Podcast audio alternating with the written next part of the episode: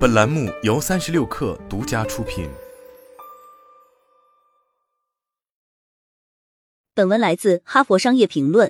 在职场中，某些错误代价不大，但在所难免。比如，设计师需要几经易稿才能做出漂亮的封面；发明家要经历上百次尝试才能找到正确的模型；企业家需要根据客户的反馈转换方案，这些都在情理之中。对这类角色而言，失败是通向成功的阶梯。但那些需要完美表现的角色怎么办呢？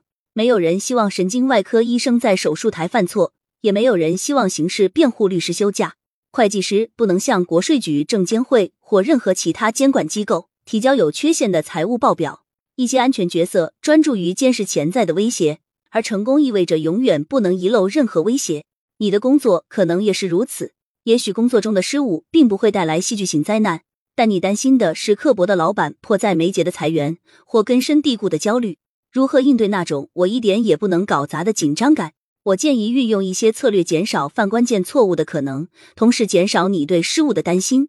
让我们先了解一下焦虑是如何运作的。首先，过度思考不是解决问题的方法，它会麻痹我们，而不是激励我们。其次，人们经常纠结于某种特定类型的失误或威胁，而忽视其他的，因为恐惧压缩了我们的注意力。最后，行动是焦虑的解药。犯错成本高昂的岗位，有时会吸引那些生来认真、勤奋、善于把事情做对的人。但是，即使对于已经具备这种性格特征的人来说，在任何时候都要格外小心，也并非易事。类似于父母告诫要小心，会让一个本就谨慎、焦虑的孩子更加紧张。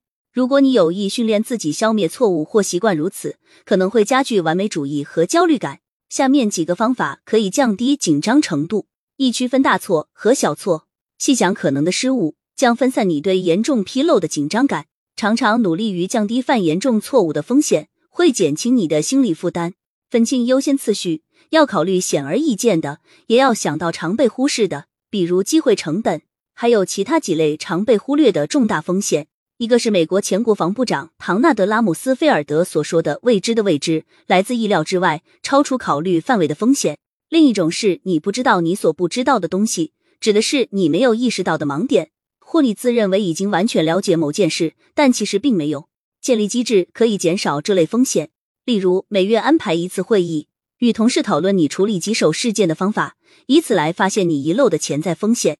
在日程中添加定期会议。讨论某项复杂决策，也会确保决策得以顺利实施。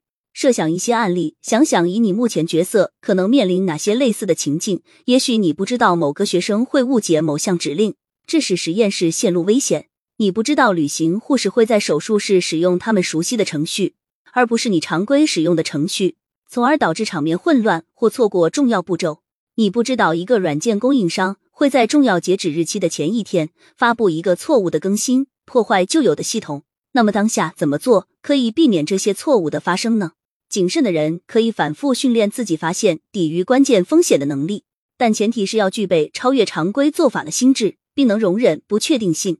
二、运用减少风险的系统和习惯。与其想着通过意志力让每一天都顺利以减少错误，不如抛掉这些不切实际的想法，创建机器人式的完美系统。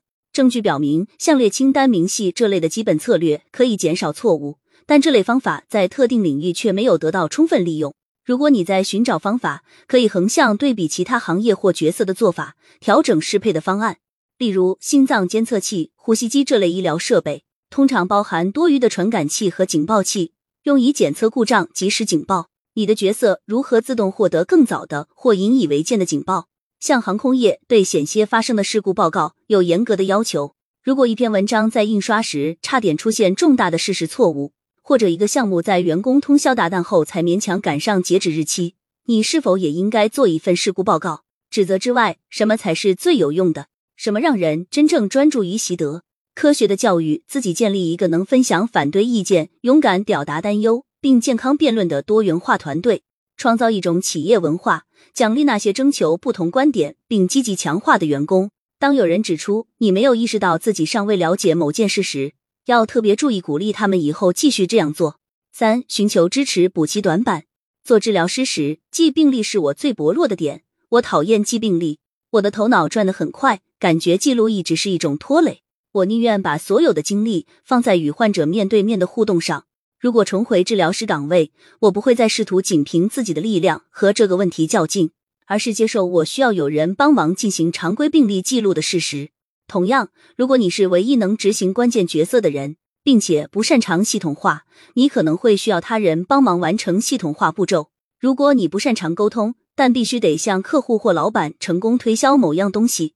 能不能请一位更有说服力的导师朋友，甚至是具有丰富经验的人工智能聊天机器人来帮助你？同理，如果冲突管理不是你的强项，但团队内斗可能会毁掉一个关键项目，你也许可以聘请一名顾问，在需要时伸出援手或提建议。或者，如果你的办公室非常凌乱，有丢失文件的风险，请一个专业人员进来，每几个月帮你重新梳理一下。记住，避免错误不仅要靠自己的勤奋和意志力。你可以组织一些同事，甚至是朋友、家人和技术人员来帮助你。此发挥长处。我常常劝说大家运用优势来减轻劣势，这个思路可以延伸到避免错误的规划中。例如，如果你有视觉上的创造力，可以创建视觉提醒；如果幽默是你的强项，那么就用幽默的方式提醒自己。只要在谷歌搜索“趣味航空安全视频”，就能找到提醒人们注意严肃安全事故的例子。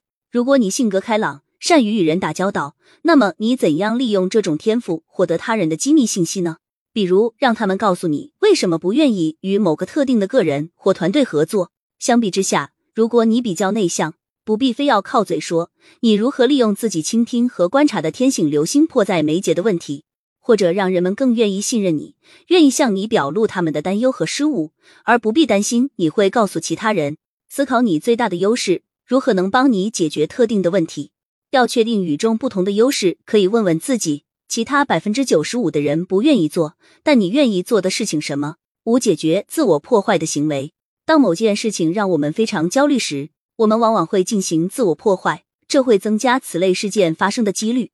例如，你知道自己有一个弱点，但你不去找可以帮你解决这个问题的导师或主管，因为你不想引起他们的注意。或者你由于肝大耻辱感，或认为自己应该硬挺着，而不去调整自己的抑郁情绪，增加了犯错的概率；或者你怕浪费钱，所以你不去尝试一个有可能但不保证一定会解决问题的方案；或者你是一个完美主义者，所以不去解决一个有可能改进但不可能完美的问题。创造性的克服你的自我破坏趋势，并且以同情的心态与自己对话。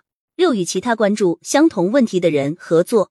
也许你对于错误的思考主要是站在个人或团队层面，比如怎样才能预防自己或同事在这件要紧事上出错。但是，为了寻求更好的解决方案，也为了与你共同承担忧虑的同事情谊，要更加努力减少你所在领域的错误，比如加入投诉及纪律处分委员会，或为承担你当前角色的人建立新的指导方针。教别人也常常能改善我们自己的表现，所以要找机会传授他人你是如何完成工作的，以尽量减少或消除错误。